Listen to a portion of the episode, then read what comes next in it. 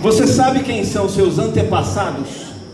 A maioria de vocês aqui sabe o nome do seu pai, certo? Sabe o nome do seu pai? Levanta a mão, quem sabe o nome do pai? A maioria sabe. Sabe o nome do seu avô? Os dois? Os dois avós já não foram todos que levantaram a mão. Quem sabe o nome do, do bisavô? Bisavô. Agora eu quero ver, eu vou trazer um prêmio. Próxima mensagem para quem se lembrar o nome de um dos seus tataravôs. Ninguém, não vou precisar trazer prêmio.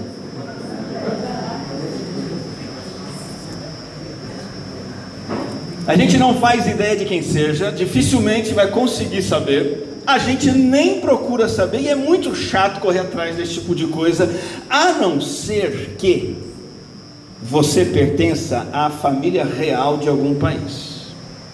Aí isso se torna importante. Vocês conhecem Luiz Felipe de Orleans e Bragança? Chamado de príncipe, deputado, descendente dos imperadores brasileiros Pedro I, Pedro II descendente da família real, e você consegue traçar a ancestralidade dele até a família real. Mas isso não tem muito valor. Desde que o Brasil deixou de ser monarquia, na proclamação da República, em 15 de 11 de 1889, quando Pedro II foi deposto, eles perderam a função, o cargo e o poder, mas a realeza brasileira existe, efetivamente. Tem site, fazem algumas campanhas, algumas manifestações e, claro, defendem a volta da monarquia. Só que a realeza brasileira existe apenas como um museu do império passado. E eu não estou propondo que voltemos à monarquia para de repente resolver toda essa bagunça que virou o Brasil. Não estou também defendendo que a república se mantenha. Eu estou apenas destacando o seguinte: num sistema monárquico o registro dos antepassados é essencial, pois confirma se determinada pessoa tem o direito de reinar. Por exemplo, nesse, nessa imagem que eu estou mostrando aqui para vocês, está bem pequenininho, eu sei, mas é só para você ter uma ideia. Se nós fôssemos uma monarquia, nós teríamos o nome do nosso imperador. E não é fácil o nome dele, não. Ele existe, ele está vivo. Dom Pedro Dom, Dom Bertrand, Maria, José, Pio, Januário, Miguel, Gabriel, Rafael, Gonzaga, de Orleans e Bragança.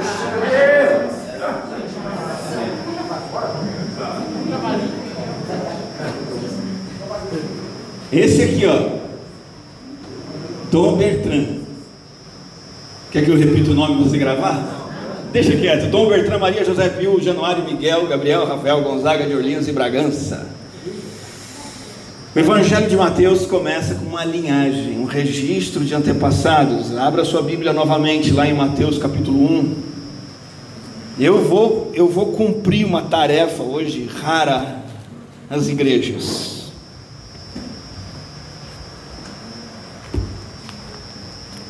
Eu vou ler essa genealogia. Ninguém lê. Ninguém lê. Se você começar a ler o Novo Testamento, você fica frustrado. Já ouvi várias pessoas, ah, vou, vou conhecer a Bíblia. Começa a ler o Novo Testamento, para nesse monte de nome estranho aqui. Larga a mão. Ah, vou fazer hora silenciosa. Aí chega numa genealogia, você faz o quê? Você pula aquele monte de nome. Pregar isso numa igreja, gastar uma pregação olhando para uma lista dessas, não faz muito sucesso, não. Mas eu vou cumprir esse desafio, eu vou ler essa genealogia com você hoje. Amém? Registro da genealogia de Jesus Cristo, filho de Davi, filho de Abraão.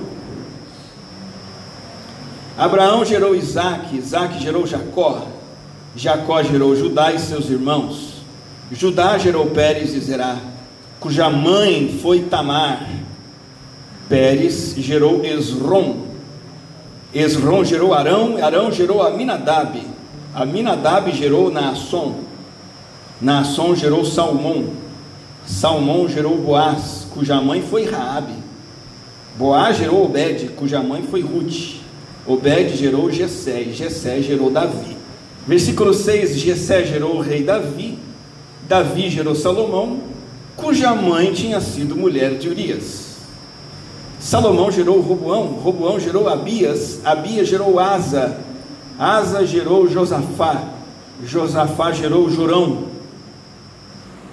Jorão gerou Uzias, Uzias gerou Jotão, Jotão gerou Acá, Acá gerou Ezequias, Ezequias gerou Manassés, Manassés gerou Amon, Amon gerou Josias, Josias gerou Jeconias e seus irmãos no tempo do exílio na Babilônia. Depois do exílio na Babilônia, Jeconias gerou Salatiel, Salatiel gerou Zorobabel. Zorobabel gerou Abiúde, Abiúde gerou Eliaquim, Eliaquim gerou Azor, Azor gerou Sadoc, Sadoc gerou Aquim, Aquim gerou Eliude, Eliude gerou Eleazar, Eleazar gerou Matã, Matã gerou Jacó, e Jacó gerou José, marido de Maria, da qual nasceu Jesus, que é chamado Cristo. Amém. Verso 17. Assim, ao todo, houve 14 gerações de Abraão a Davi. Não se deu o trabalho de contar, Mateus já está dizendo que tem 14. Não precisa demais esse esforço. 14 de Davi até o exílio na Babilônia e 14 do exílio até o Cristo. Por que razão o primeiro livro do Novo Testamento começa com uma genealogia que a gente pula na hora, nossa na hora silenciosa, a gente desanima de ler a Bíblia toda por causa disso e a gente evita pregar isso na igreja. Eu quero ver com você o valor disso que Mateus fez e a maneira como ele fez esse registro e tirar lições que podem ser surpreendentes para a nossa vida. O valor do registro dos antepassados de Jesus, registro disso, da linhagem, da ancestralidade, da genealogia, é o ponto de partida ideal para as intenções de Mateus em relação aos seus leitores originais, os judeus. Mostrar, como vimos domingo passado, isso já que Jesus é o rei, o aguardado Messias de Israel.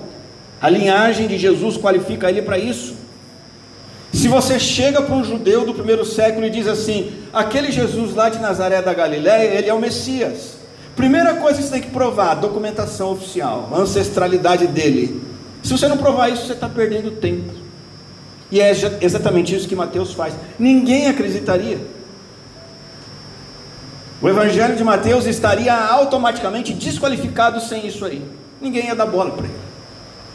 Esse registro, então, é como os, os tambores rufando, pedindo atenção para algo grande, algo que chamou a atenção daqueles leitores no início e agora nos chama a atenção também, porque a gente entende esse panorama. Vale a pena considerar a história desse tal Jesus de Nazaré, apontado como Messias tem a linhagem dele, o documento provando que ele é sucessor oficial, não da família imperial brasileira, mas sucessor oficial de Davi, de Abraão. Para onde remonta essa linhagem? Ele está qualificado, ele é o herdeiro, ele é o descendente legal, e ele trouxe aquilo que o Senhor tinha prometido lá no passado, e aqui está a prova documental. Somente um autêntico descendente de Abraão poderia cumprir esta promessa. O Senhor apareceu a Abraão e disse: A sua descendência darei esta terra. E de fato Deus deu a terra parcialmente, inicialmente para a nação de Israel, mas de fato em Cristo a terra prometida, verdadeira e espiritual nos é dada.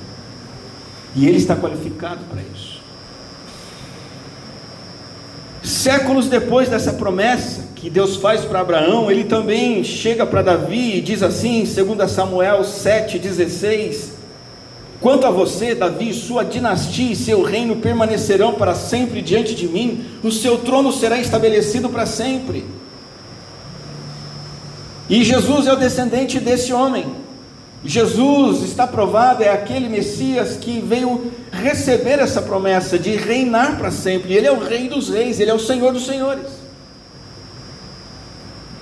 Esse é o sentido dessa, desse primeiro versículo de Mateus 1, registro da genealogia de Jesus Cristo, filho de Davi, filho de Abraão. Mateus vai de forma direta, como a gente diz, na veia, sem rodeios.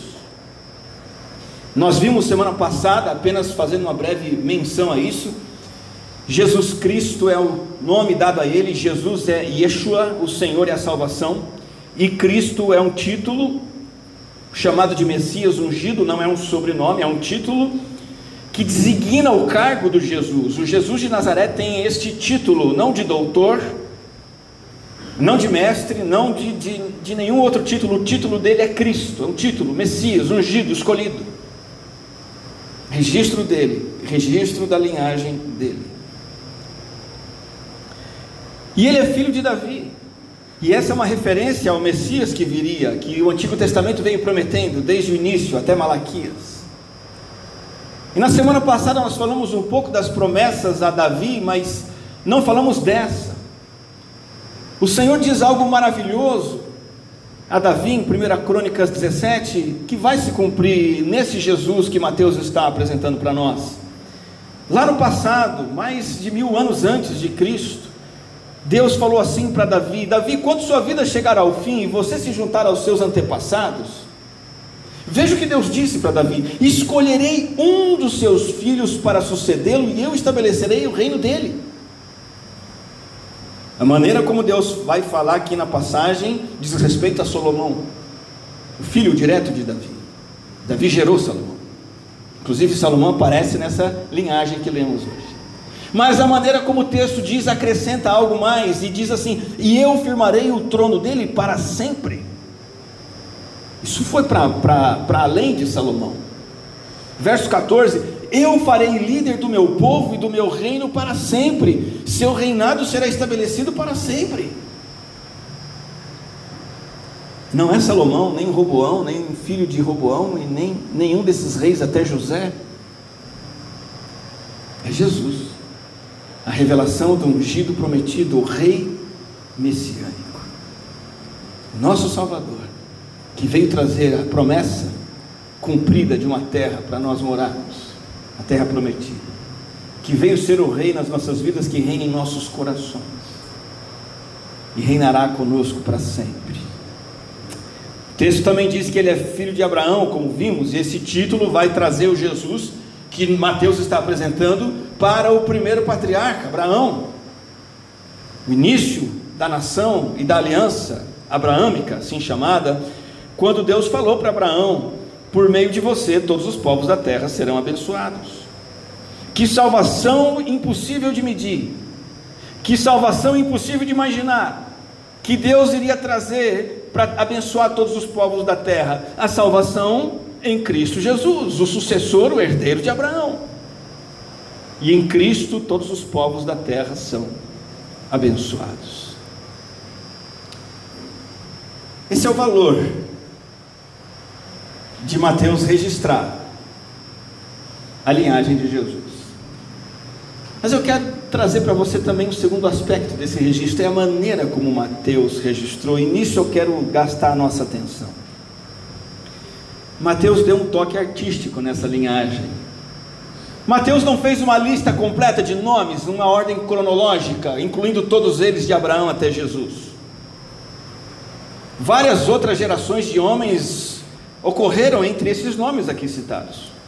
Mateus tirou nomes de propósito, fez alguns saltos, ornamentou e dividiu em três partes iguais.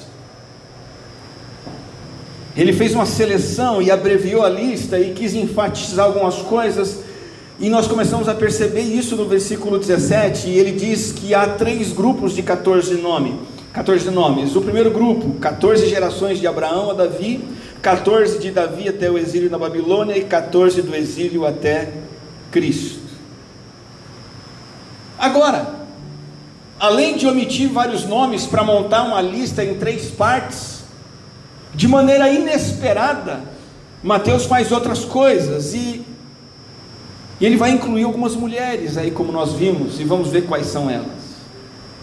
E a intenção de todas essas mexidas, esse toque artístico de Mateus, é mostrar um registro que não somente apontasse para Jesus como Rei e Messias, mas através dessa lista ensinar algumas coisas sobre esse Messias. Percebe? Mateus não está só mostrando que Jesus é o Messias, ele quer ensinar algo sobre esse Messias. nessa linhagem.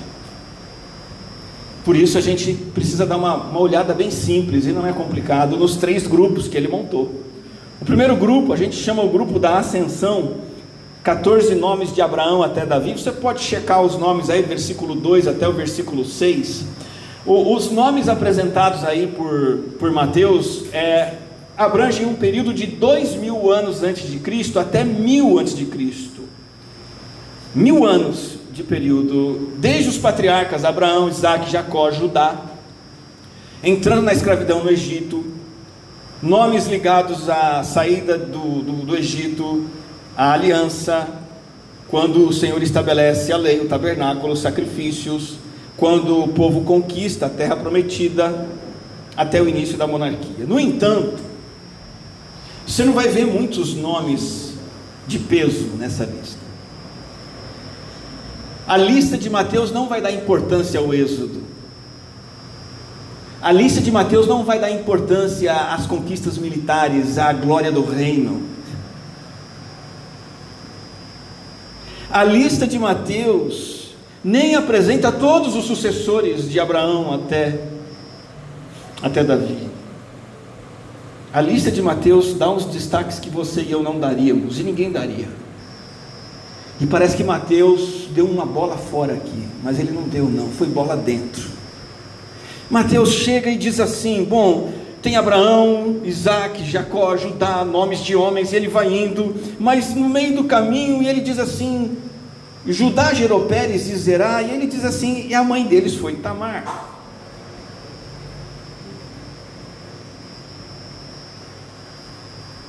Aí ele diz que Salmão gerou Boaz e diz que a mãe de Boaz foi Raabe. E que Boaz gerou Obed e a mãe de Obed foi Ruth.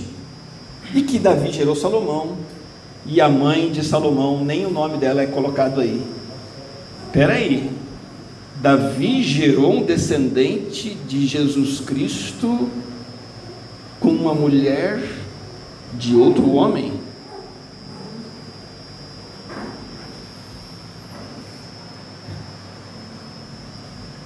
Não são mulheres colocadas na linhagem de Jesus com a intenção de defender a pauta feminista e valorizar as mulheres, que é o que a gente pode achar, ah, Mateus já era feminista, nada a ver. Se ele fosse valorizar mulheres, ele não teria colocado o nome dessas aí, não. Talvez ele colocasse o nome de mulheres guerreiras importantes da história de Israel, como Débora, e como outras grandes mulheres, Ana. Não. Quem é Tamar? Quem é Raabe? Quem é Ruth? Quem é a mulher de Urias? Não é Sara, não é Rebeca, não é Raquel, são mulheres, em primeiro lugar, todas elas gentias. Primeira coisa, Mateus estragou a linhagem de Jesus aqui. Além de colocar mulher, colocou mulher que não é judia, não é israelita, é gentia. Gentio é impuro. O judeu lê essa lista de Mateus e fala: Você está de brincadeira, para que colocar o nome dessa mulherada aqui? Essas promíscuas, imundas, que entraram na linhagem do Messias de, de maneiras tão indignas. Tamar, na história do Antigo Testamento, é uma mulher que se finge de prostituta para se deitar com seu sogro, que é Judá, um dos doze patriarcas, um dos doze, uma das doze tribos de Israel, para gerar filhos a partir do sogro, porque o marido dela, filho de Judá, não estava gerando filhos com ela. E Judá, por sua vez, não imaginava que Tamar era Tamar, achou que era uma prostituta, e de fato ele procurou uma prostituta. É isso. Quem é Rabi? Prostituta. Gentia uma mulher de Jericó, pagã, que veio a se tornar participante da comunidade de Israel. Ela entra na linhagem de Jesus. Quem é Ruth? Ruth é uma pagã, ela é moabita, não é israelita. Ruth pertence a uma nação que é inimiga, ferrenha do povo de Deus, e então ela se torna uma prosélita. E a esposa de Urias, que Mateus nem coloca o nome dela, será que ele não sabia? Claro que sabia. O nome dela está registrado nas Escrituras, mas ele não colocou de propósito.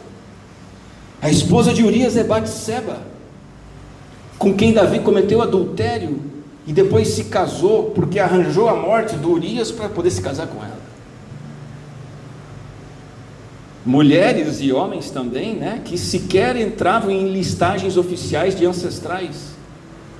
Muito menos mulheres contaminadas como essas foram enxertadas na árvore genealógica de Jesus, apesar da sua origem gentia, recusada, cancelada, da sua péssima reputação. O que, que Mateus quer demonstrar com esse toque artístico que ele dá na primeira das três partes da sua genealogia? Foi a graça de Deus que manteve a linhagem do rei. Amém. A linhagem de Jesus Cristo foi mantida pela graça de Deus e a única maneira como poderia acontecer. Pelo mérito humano jamais aconteceria ascendentes muito pouco recomendados, pessoas indignas, assim como eu, assim como você. Se você e eu podemos ter parte com Jesus, é exatamente pela mesma razão que essas pessoas tiveram, pela graça de Jesus e não pelos nossos méritos. Em que você e eu somos diferentes de Tamar, Ruth, Davi, Batseba. Raabe, em nada. Nós só podemos ser aceitos na família de Jesus e somos pela graça do nosso Senhor. Mas vamos para o segundo grupo. E a gente pode chamar o segundo grupo de o grupo da deterioração, porque do auge do império davídico, do reino davídico, ele decai e deteriora para o cativeiro, para o exílio. O primeiro grupo culmina com o apogeu da nação de Israel, mesmo com os líderes falhando, mesmo com Davi falhando, Salomão falhando, ainda assim vai ao apogeu e agora o reino vai decaindo, decaindo, decaindo até o cativeiro. Versículo 11 nós lemos que Uzias, que Josias gerou Jeconias e seus irmãos e Mateus sublinha isso no tempo do exílio na Babilônia. Vejam aonde nós fomos parar no exílio da Babilônia. Ele está destacando essa tragédia. Essa etapa da linhagem aqui tem como pano de fundo a história em que a partir de Salomão, na nação de Israel, a idolatria cresceu tanto. O pecado, a apostasia, a imoralidade, a desigualdade social, a corrupção política, cresceu tanto que Deus puniu o seu povo, eles foram derrotados e destruídos, levados para a escravidão, porque é isso que o pecado faz, nos escraviza. Estão no exílio, é o fim de tudo, acabou. Não, Deus não desistiu das suas promessas. A linhagem continua. Eles estão no exílio, poderiam ter desaparecido ali, mas Deus preservou seu povo num lugar distante, numa terra distante, na Babilônia. E, e, e foi com obscuridade, mas foi. Que o Senhor preservou a sua promessa, o seu povo, para que ele pudesse trazer o Salvador até nós. O terceiro grupo é o grupo da obscuridade 14 nomes do cativeiro babilônico até José e Jesus. Depois do exílio na Babilônia, Jeconias gerou Salatiel, Salatiel gerou Zorobabel, e aí vão vindo nomes, e esses nomes nós conhecemos muito pouco. Você sabe quem é Abraão, Isaac, Jacó, Judá, Davi, Salomão, aqueles nomes das outras partes. Mas aqui dificilmente você vai saber quem é quem. Talvez Zorobabel você sabe quem é. Quem estuda profetas menores aqui vai saber. E alguns sabem um pouco mais sobre este, mas talvez ele. Zorobabel foi líder de Judá depois do retorno no cativeiro, na época da reconstrução. Só tem nomes obscuros aqui. Hein? E então entra um silêncio profético. E Deus sequer fala, sequer levanta profetas. Depois de Malaquias, Deus não se pronuncia, ele apenas mantém essa linhagem. E o povo judeu vive uma história num período que nós chamamos período interbíblico, entre o Antigo e o Novo Testamento. Tem 400 anos entre a última página do Antigo Testamento e a primeira do Novo. Nossa Bíblia devia ter um espação ali, 400 folhas. 400 anos folhas em branco. Deus não falou nada, mas ele preservou a linhagem de Abraão e de Davi.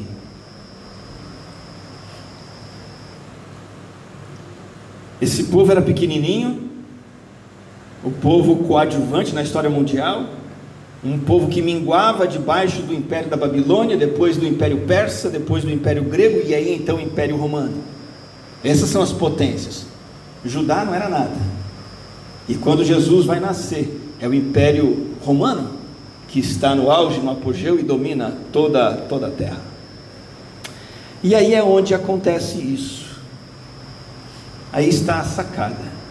Verso 16: Jacó gerou José, marido de Maria, a quinta mulher descrita na linhagem, da qual nasceu Jesus, que é chamado Cristo.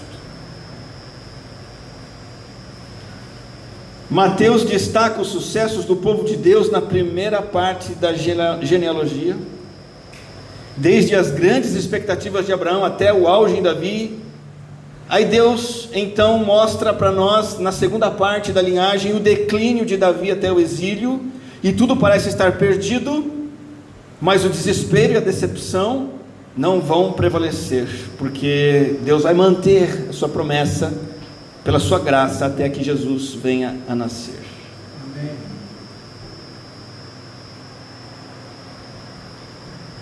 Judeus continuam aguardando a promessa do Messias. Continuavam. A vela da esperança estava cada vez mais fraca, mas o fogo acendeu de novo. E o que Mateus está fazendo aqui no versículo 16 é reacendendo esse fogo, inflamando de novo corações, dizendo: gente, a história não acabou. Na verdade, a história vai começar agora. Tudo que aconteceu agora foi somente uma introdução. Toda essa história, todo esse rebuliço, todos esses altos e baixos que vocês acharam que era tudo que tinha para acontecer, era só a abertura, porque agora vem o personagem principal, o palco está montado, agora o Messias chegou, agora vem o reino, agora vem a terra prometida, agora vem a salvação, agora vem o verdadeiro agir de Deus na humanidade que Ele tanto ama.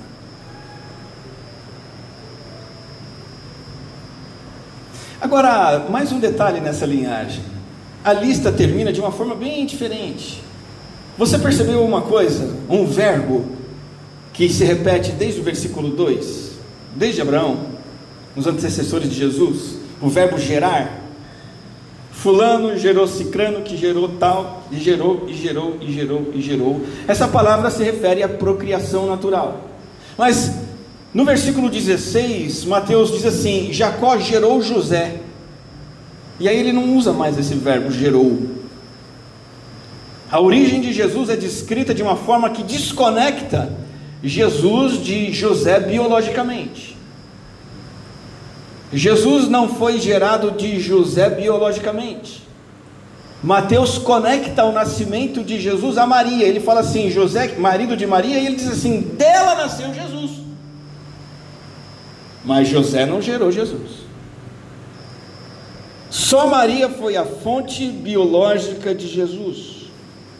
Entretanto, José está aqui com o seu nome como esposo legítimo e tem Jesus como seu filho legal, ainda que não biológico. E é sim herdeiro do trono de Davi. E ele pode e deve ser reconhecido como Cristo prometido. Jesus está juridicamente qualificado, não pelas regras de sequência genealógica humana, mas pela determinação de Deus, pelo milagre singular do nascimento virginal.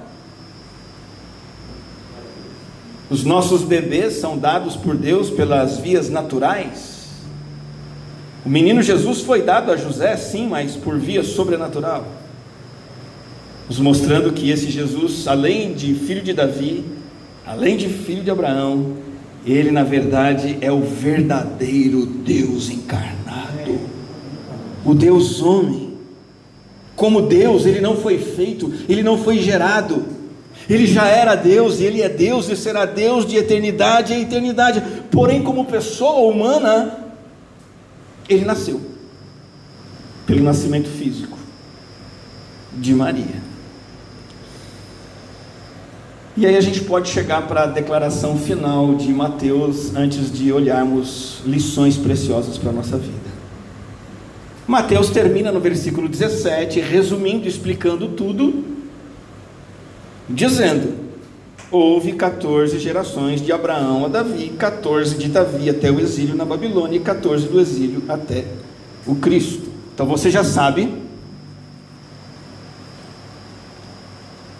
Mateus não apresentou uma lista com 40 nomes, 50 nomes, 60 gerações, pai e filho, mas três eras. Mateus se preocupou com três eras, três períodos de tempo longos, três gerações. Era Abraão, Davi, era Davi, Babilônia, era Babilônia, Jesus. Por que 14, 14, 14? Qual é o significado misterioso desse número? 14, 14, 14. Mateus gosta de números, e gostar de números é uma característica da cultura hebraica, da cultura de Israel, Judá. Você vai estudar Mateus comigo e vai perceber que números vão aparecer com frequência no Evangelho todo. Números ajudam a gente a memorizar coisas, mas não é por isso. Mateus não está preocupado com a gente decorar essa lista de nomes. Houve 14 gerações, por que isso? Primeira possibilidade O número 7, metade de 14, indica que uma época de tempo completa foi concluída. Um tempo foi concluído plenamente. O 7 duplicado, que é igual a 14, diz que a história de Israel foi trazida por Deus perfeitamente à sua primeira conclusão. Mateus está tá mostrando isso. Ele está usando esse número para mostrar isso. Deus agiu perfeitamente. Essa é uma possibilidade de entender o número 14. Tem uma outra possibilidade. Essa é a primeira. Deus agiu perfeitamente ali em Abraão e conduzindo até Davi. E aí, isso três vezes, de Davi até o exílio, do exílio até Jesus. Nesse sentido, Mateus estaria dizendo o seguinte: Deus exerce um governo perfeito na história, mesmo que os seus escolhidos fracassem, mesmo que Abraão duvide, faça um filho com a outra mulher, mesmo que Abra uh, Davi cometa adultério, mesmo que Tamar seduza o seu próprio sogro, e ainda assim Deus mantém a sua promessa. Ele vai trazer o Cristo, o único Rei verdadeiro, o Rei eterno, cujo governo não terá fim. Você percebe a dimensão da salvação que nós recebemos de Deus em Cristo? Se esta interpretação é correta, veja como teu coração e mente deveriam responder a essa realidade. Deus orquestrou soberanamente a minha salvação, agindo não somente num momento ali da cruz do Calvário, mas desde o início, conduzindo tudo, trazendo toda a história, realizando todo esse projeto para que Jesus Cristo nascesse, para me salvar.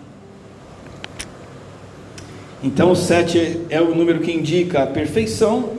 Número 14 vezes 2 indicaria que Deus conduziu a história. E isso três vezes indicaria o governo perfeito de Deus na história, até que viesse o Messias para nos salvar. Mas há uma outra maneira de entender o número 14. É, é de pegar o número 14, que foi organizado simetricamente em três partes: 14 igual 14 mais 14. E Mateus estaria entre linhas conectando Jesus com Davi. Por que Davi? Porque na língua hebraica as consoantes têm valor numérico. Por exemplo, a letra B, digamos aqui em português, vale 1. C vale 2. Ok? Letra D vale 3. Tem um número correspondente, tudo bem? No hebraico, mesma coisa. E o nome Davi, com três consoantes em hebraico, como eu tento colocar aqui para vocês, à direita a pronúncia Davi e à esquerda a, a grafia em hebraico, seriam, vamos aportuguesar, seriam uma espécie de um DVD. E a letra D vale 4 na língua hebraica. A letra V vale 6 e a letra D vale 4. 4 mais 6 mais 4, 14. Essa é a outra possibilidade. Mateus brincou com números. Se for essa a ideia, qual a mensagem? Jesus é o segundo Davi. Jesus é o verdadeiro Davi. Jesus é ungido, prometido, esperado Messias. E ele está mesclado, ele está embutido, e ele é a razão, e ele pertence, participa, e é o alvo de toda essa linhagem, de toda essa história. Ele veio restaurar o poder, a glória do reino prometidos ao primeiro Davi. Por isso que ele vai ser chamado filho de Davi no Evangelho de Mateus algumas vezes, por algumas pessoas, as mais improváveis, inclusive. Você escolhe qual das duas possibilidades você vai querer abraçar. Mas ambas indicam a mesma coisa: o foco é Jesus e o governo central de Deus, trazendo ao cumprimento na chegada de Jesus.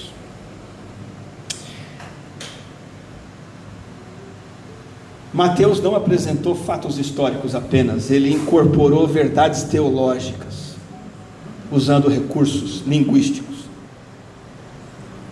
Mateus nos leva para além de uma narrativa apenas. Oh, José foi filho de tal, foi filho de tal, foi filho, foi filho de Davi, foi filho de Abraão, pronto, resolvido. Não.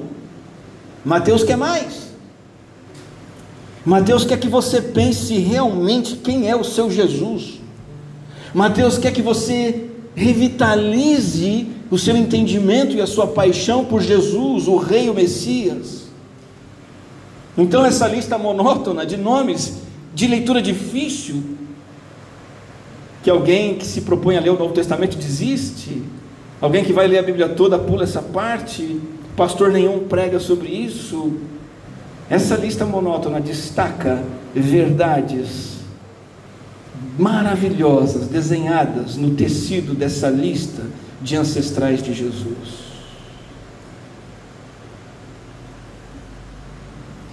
A forma é essa: colocando mulheres impuras, personagens promíscuos, falhos, obscuros, um destaque triplo no número 14, que nos faz perceber três verdades sobre a graça de Deus para mim e para você. Eu queria que você pedisse ao Espírito Santo que abrisse um pouco mais seu coração agora, para entender e abraçar essas verdades. Primeira verdade é que a graça de Deus é imutável. É isso que está pulsando nessa genealogia. Deus tem uma graça, um favor. Deus tem uma decisão de amar e abençoar. E isso não muda. Deus sempre cumpre a palavra da sua graça promessas dadas lá no comecinho para Abraão e depois a Davi, estavam há 42 gerações, dois mil anos de serem cumpridas. Deus cumpriu. Porque a graça de Deus é imutável. Demorou dois mil anos, mas ele cumpriu. Tudo parecia perdido, mas ele cumpriu. Os escolhidos de Deus fizeram de tudo para estragar, falharam dramaticamente. Ele cumpriu. Nada disso afetou o decreto soberano da graça de Deus. E isso se aplica de forma pessoal a você. A palavra de Deus, toda a palavra de Deus para você não falha. As promessas de Deus são fiéis e verdadeiras. O que ele promete, ele cumpre. E ele vela ele acompanha para que se cumpra. E não porque eu estou fazendo a minha parte, então, então Deus tem que fazer a dele, nada disso. Ele cumpre porque podemos confiar nos decretos da sua graça. Ele decretou a sua salvação. A graça de Deus não vai mudar isso. Ele decretou o perdão dos seus pecados em Cristo Jesus. Essa é a sua salvação, essa é a sua segurança, esse é o seu descanso. Chega de temor, chega de medo, chega de angústia, chega de mentiras, chega de falsidade. Se entregue à graça de Deus. Ele decretou que você é filho de Deus, filha de Deus para sempre. Isso não vai mudar. Ele prometeu e decretou a você vida eterna, você a tem. Ele prometeu santificar você em Cristo Jesus e conduzir você em vitória, em fé, em crescimento até a glória celestial, te dando paz e alegria. Confie, a graça de Deus não muda, prossiga. Essa linhagem nos lembra da maravilhosa graça de Deus e da sua fidelidade em cumprir a sua aliança de amor. Ele decretou amar. E ele não muda seus decretos. Segunda verdade, a graça de Deus inclui, pode incluir qualquer um, absolutamente sem exceção. A graça de Deus não exclui ninguém.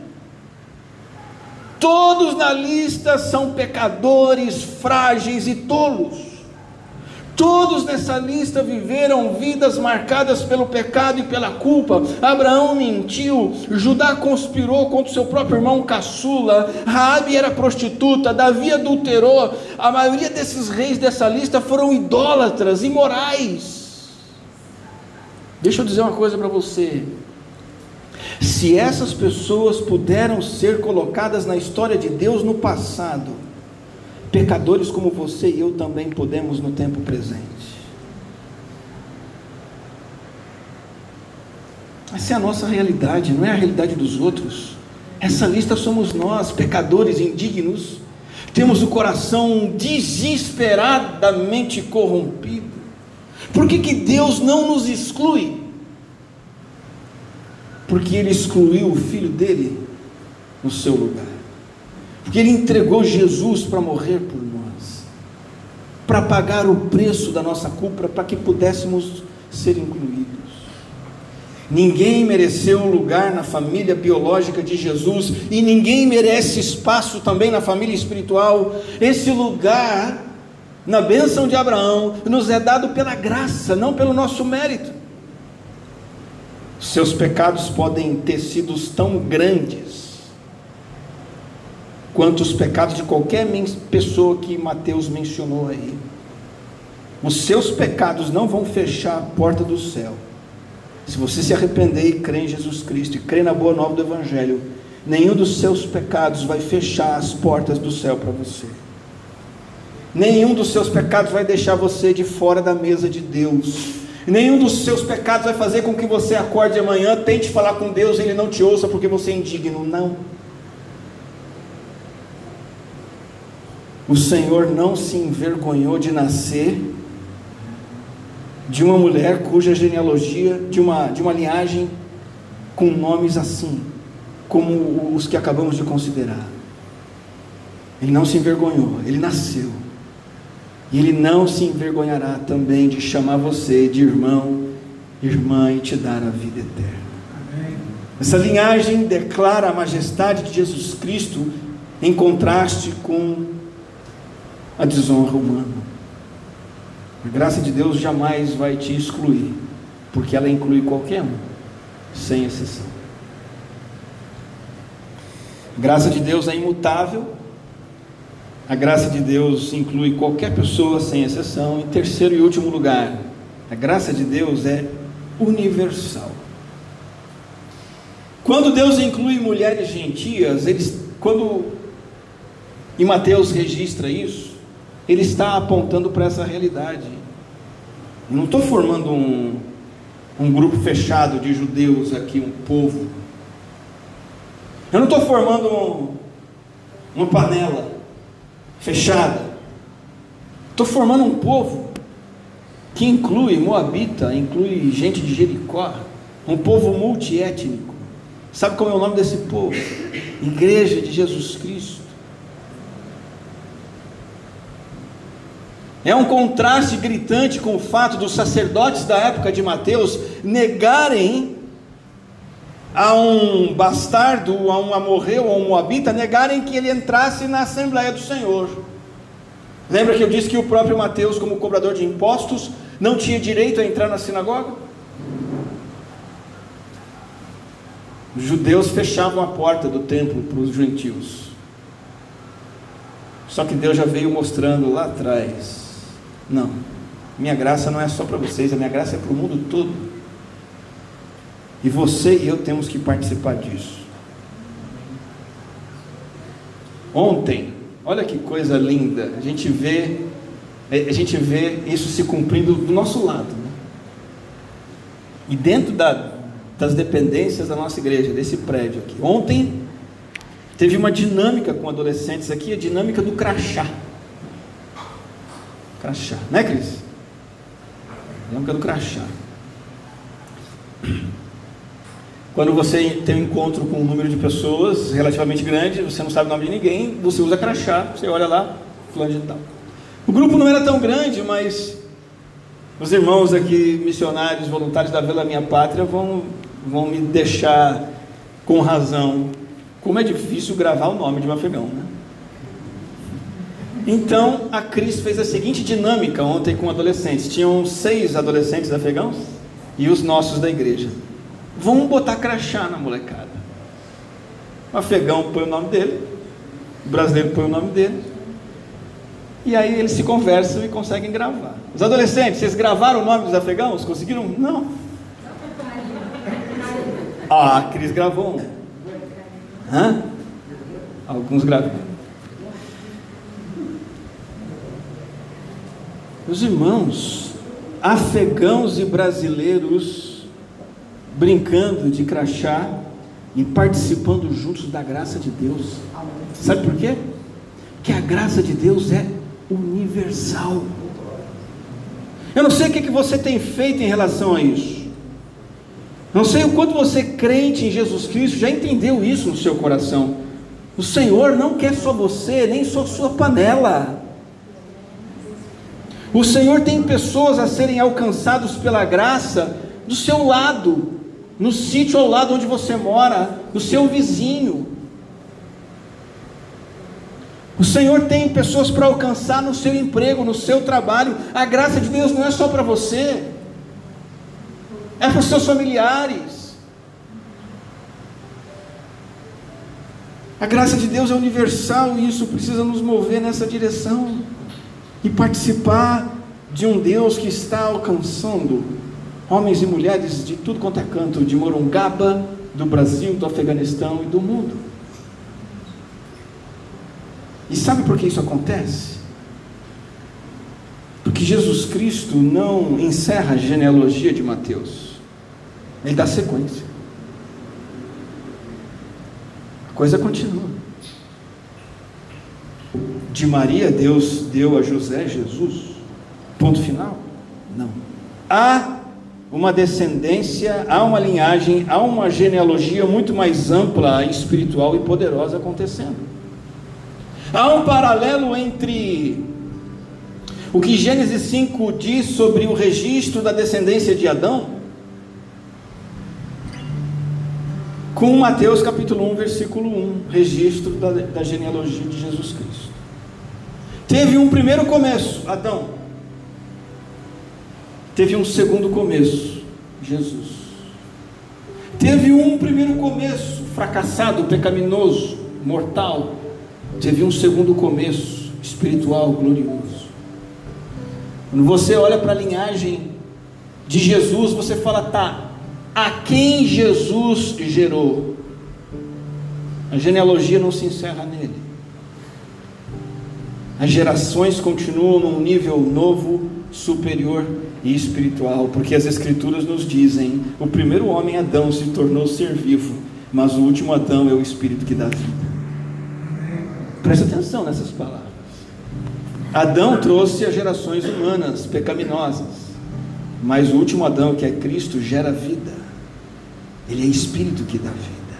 Jesus gera filhos, por assim dizer uma nova gênese, uma nova era. Que 2 Coríntios 5,17 diz que estar em Cristo significa ser o que? Nova criatura, nascer. Nascer espiritualmente. O Evangelho de João, capítulo 3, diz que importa-nos nascer de novo, nascer do alto, geração de vida, não mais geração física, mas espiritual. E essa geração espiritual que é em Cristo Jesus, que traz a bênção de Abraão universalmente para todos os destinatários, todos os povos, por meio da fé e não de etnia israelita. Jesus assume o verdadeiro trono de Davi, não um trono localizado num lugar específico geográfico lá em Jerusalém, mas um trono global, espiritual, muito maior. E nós fazemos parte disso por causa da graça de Deus, uma graça que não muda, uma graça que é inclusiva e uma graça que é universal. Uma graça que você pode confiar, Ele decidiu amar você, Ele vai te amar até o fim. Uma graça que é inclusiva, inclui qualquer um, inclusive você e eu. E uma graça que é universal, é para o mundo todo. E nós temos que nos juntar ao Senhor nesse projeto de alcançar pessoas do mundo